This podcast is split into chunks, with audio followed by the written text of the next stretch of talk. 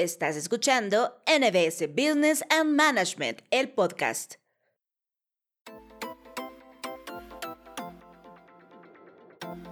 Amigos, ¿cómo están? Bienvenidos a NBS Business and Management, el podcast. Para nosotros es un gusto siempre compartir contigo contenidos de valor. Y para eso hoy te tengo un contenido que de veras te va a servir porque todos, todos en algún momento de la vida estamos involucrados en los negocios. Así es que para eso hoy tenemos a la licenciada Rocío Varías, licenciada que es experta en el tema del derecho mercantil. ¿Cómo está, licenciada? Qué gusto.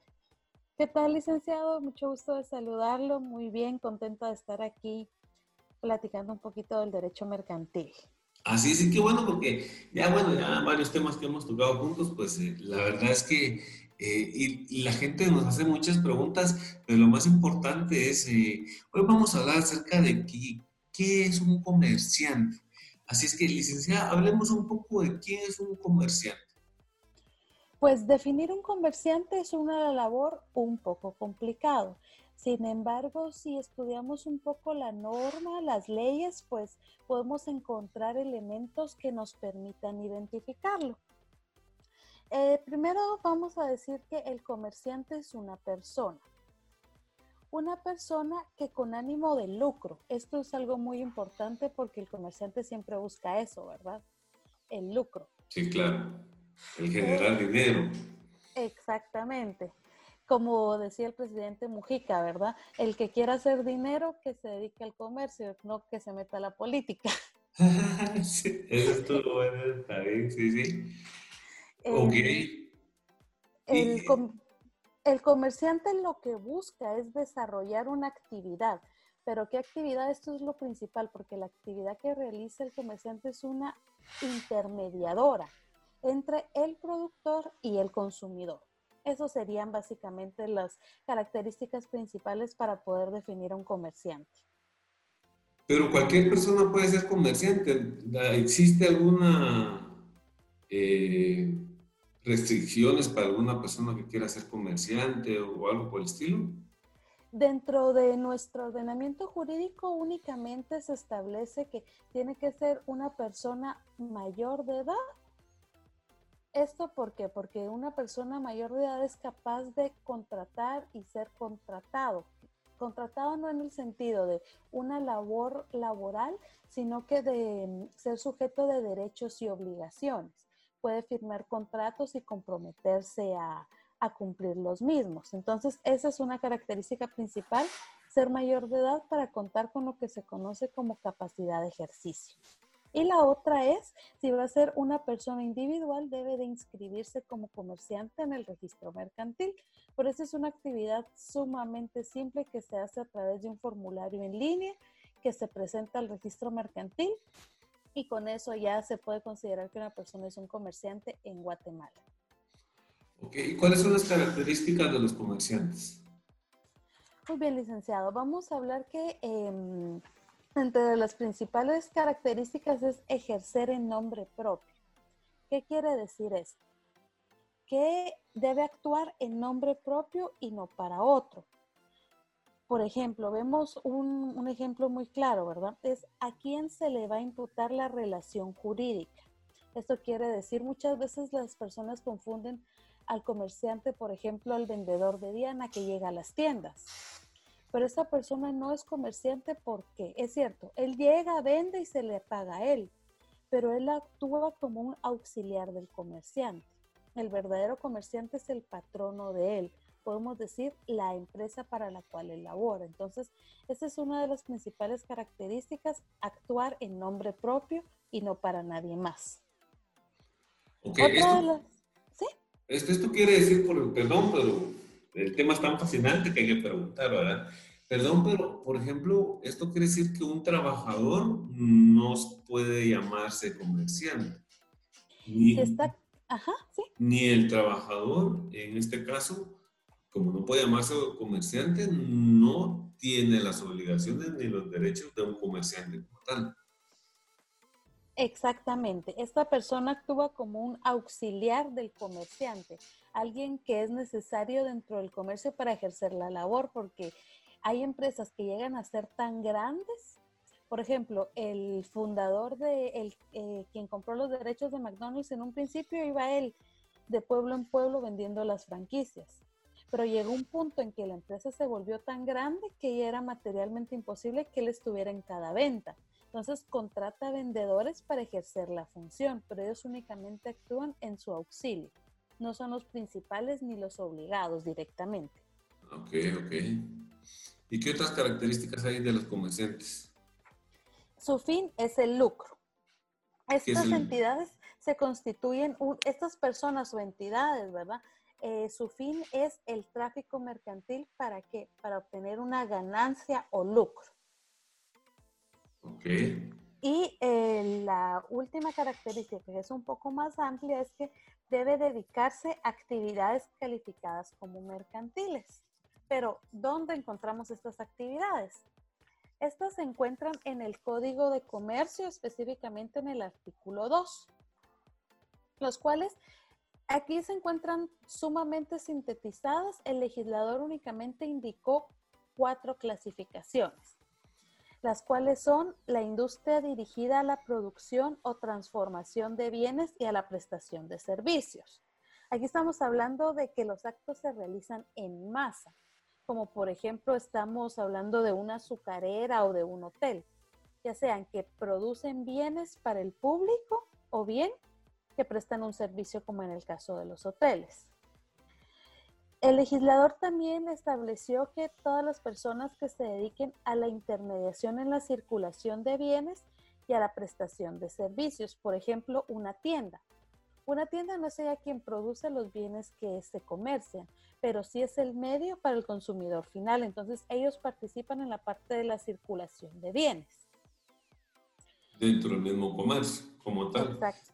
Pero, pero, pero, en este caso en especial, por ejemplo, usted dio un buen ejemplo está el fabricante quien, quien hace un producto X, este fabricante actúa como comerciante. Eh, luego él le vende a las tiendas de barrio, llamémoslo así, o a los supermercados, para que ellos revendan la mercancía. Pero estas tiendas y tiendas de barrio o estas tiendas supermercados también son otro comerciante.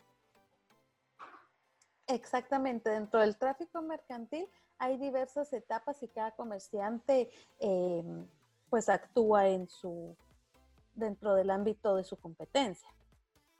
Ah, en este caso, estos dos primeros em, numerales podemos decir que los pueden ejercer tanto los comerciantes individuales como los comerciantes sociales, pero de eso vamos a hablar un poquito más adelante. Ahora, las actividades que voy a indicar a continuación, estas únicamente pueden ser ejercidas por lo que se conoce como comerciantes sociales, que es las actividades dedicadas a la banca, seguros y fianzas. Estos son lo que se conoce como números apertos, se, se sobreentiende que hay, hay otras actividades que se pueden realizar. Pero, por ejemplo, una persona individual no puede ser dueña de un banco es materialmente imposible en nuestra legislación. Si bien pueden haber accionistas mayoritarios o minoritarios, pero para que un banco exista en Guatemala debe hacerse a través de una sociedad anónima. Al igual que los servicios de seguros y las fianzas. Una persona individual no puede constituir una aseguradora o una fianzadora. Tiene que, tiene que ser bajo la figura de una sociedad mercantil. En este caso también se le llama persona jurídica, ¿verdad? Así es, correcto. Ahí se da el nacimiento de la persona jurídica, ok, perfecto. Sí. Y las auxiliares de las anteriores, que son actividades ya eh, exclusivas como de franquicia o de distribución. Okay. Aquí se me gustaría ampliar un poquito más lo que hablábamos de comerciante individual y comerciante social. El comerciante individual, como lo hablamos al principio, es toda persona que con ánimo de lucro quiere iniciar a ejercer el comercio, se inscribe como tal en el registro mercantil. Ahora, los comerciantes sociales ya es una figura que se crea, creada por el derecho, la cual se organiza bajo una forma mercantil. ¿Qué quiere decir esto? Que esta sociedad se crea únicamente para el ánimo de lucrar y en, nuestra, en nuestro ordenamiento jurídico hay cinco tipos de sociedades distintas, como es la sociedad colectiva, sociedad en comandita simple, sociedad en responsabilidad limitada, sociedad anónima y sociedad en comandita por acciones.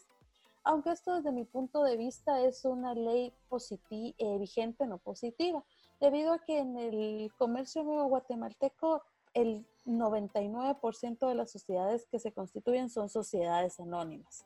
Tal vez hay unas cuantas de responsabilidad limitada, pero en su mayoría son sociedades anónimas.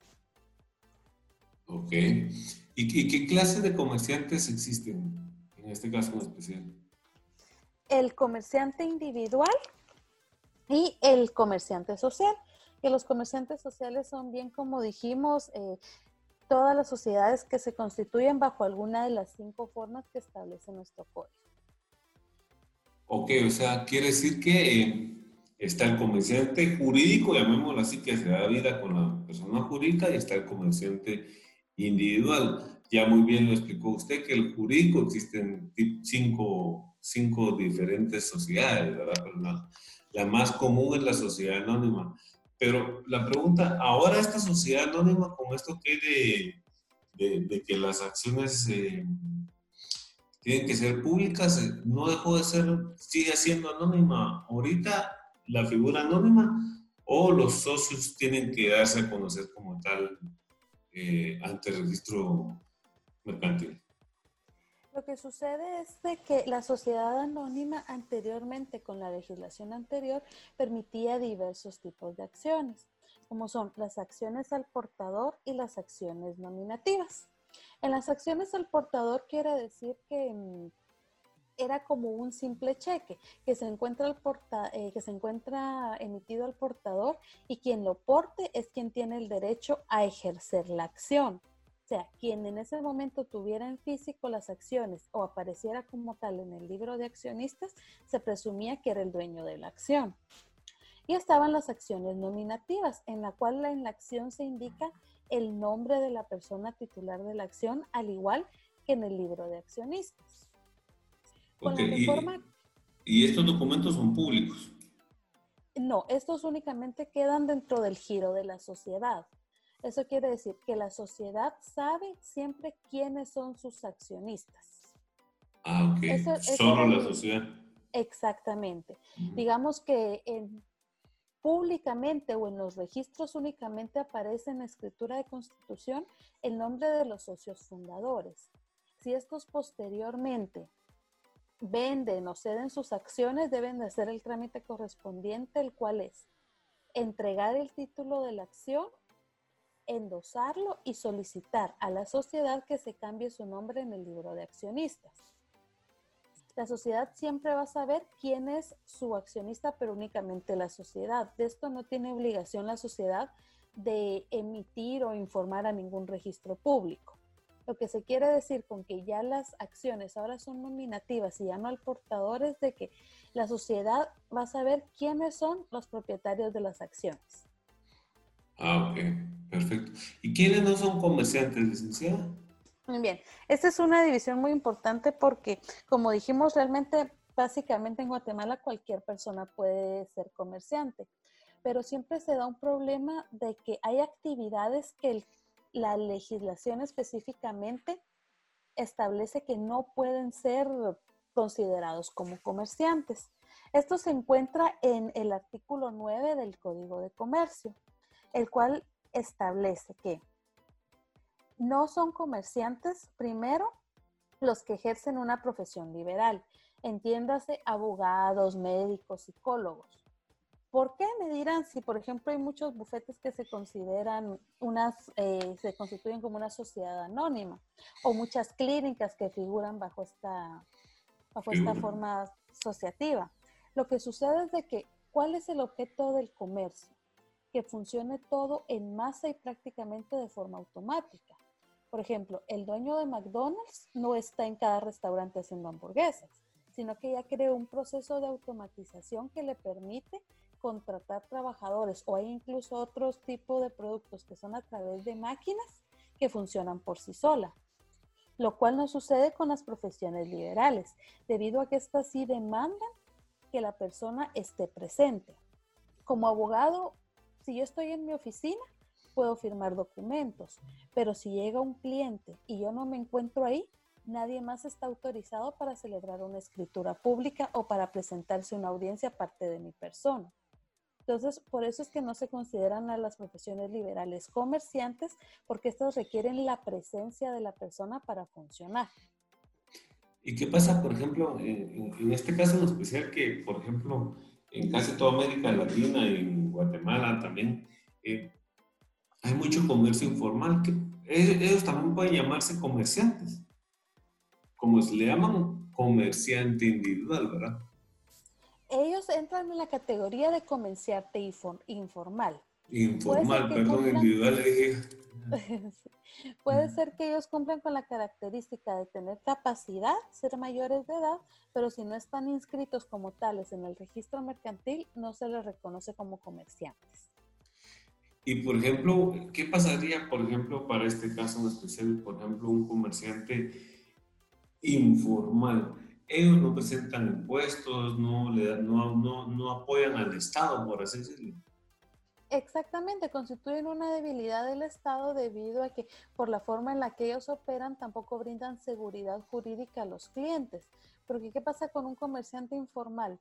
Si, si él le vende un producto o servicio y le queda mal, usted no tiene dónde ir a reclamar, no tiene un negocio establecido lo cual es muy diferente en un negocio formal en el cual si, ya se encuentra debidamente acreditado, tiene su empresa, su patente y tiene sus facturas, pues eso está más fácil para los clientes al momento de estar insatisfechos con el bien o servicio, ir a reclamar. Pero en cambio este tipo de comerciantes sí crean una inestabilidad para el Estado. Ok, perfecto, licenciada. Mi licenciada, para, para, para terminando este tema, eh, ¿usted tiene algún dato especialmente en cuanto a, a cuánto cuesta? Porque yo sí escuché que acaba de salir aquí en Guatemala una ley de emprendimiento. ¿Ayuda eso a, que los comerciantes formalicen o de alguna manera eh, legalicen su, su trabajo o su desempeño? Sí, realmente los cambios que se han hecho a la normativa jurídica buscan precisamente eso, como lo hemos hablado en ocasiones anteriores, de que el derecho mercantil debe de adaptarse. Entonces, con los cambios recientes, hubieron cambios en, los montos mínimos de capital, sobre los requisitos para iniciar una sociedad, ya sea una sociedad anónima o de emprendimiento, lo cual pues sí beneficia mucho a los guatemaltecos en el sentido de que hacen más fácil la forma de adaptarse a las normas jurídicas para así constituirse de una manera organizada y que sus negocios también cuenten con un respaldo jurídico. Ok, perfecto, licenciada, buenísimo tema, de verdad. Me encanta mucho hablar con usted porque realmente es, es usted nos, nos aporta eso que todos necesitamos, ¿verdad? todos los que nos están escuchando pues son, son emprendedores y, y, de alguna manera pues buscan eh, formalizar realmente su trabajo. Así es que muchas gracias, licenciada. ¿Usted a dónde la podemos localizar, licenciada? Si necesitamos alguna asesoría en cuanto al tema mercantil en el bufete jurídico Lugocor, el cual se encuentra ubicado en el edificio Tical Futura, Torre Sol, nivel 14, oficina 14D, al igual que en la página de internet del mismo nombre. Ahí nos pueden encontrar, Lugocor. Muchas gracias, licenciada. Le agradezco mucho. Así es que no sé si quiere dejar una frase, una frase para nuestros seguidores. Las cosas más grandes y hermosas de la vida crecen despacio y en silencio. Perfecto, buenísimo. Muchas gracias, licenciada. Y a ti que nos escuchas, siempre sigue escuchando NBS. NBS es Pasión por la Excelencia y tú eres parte de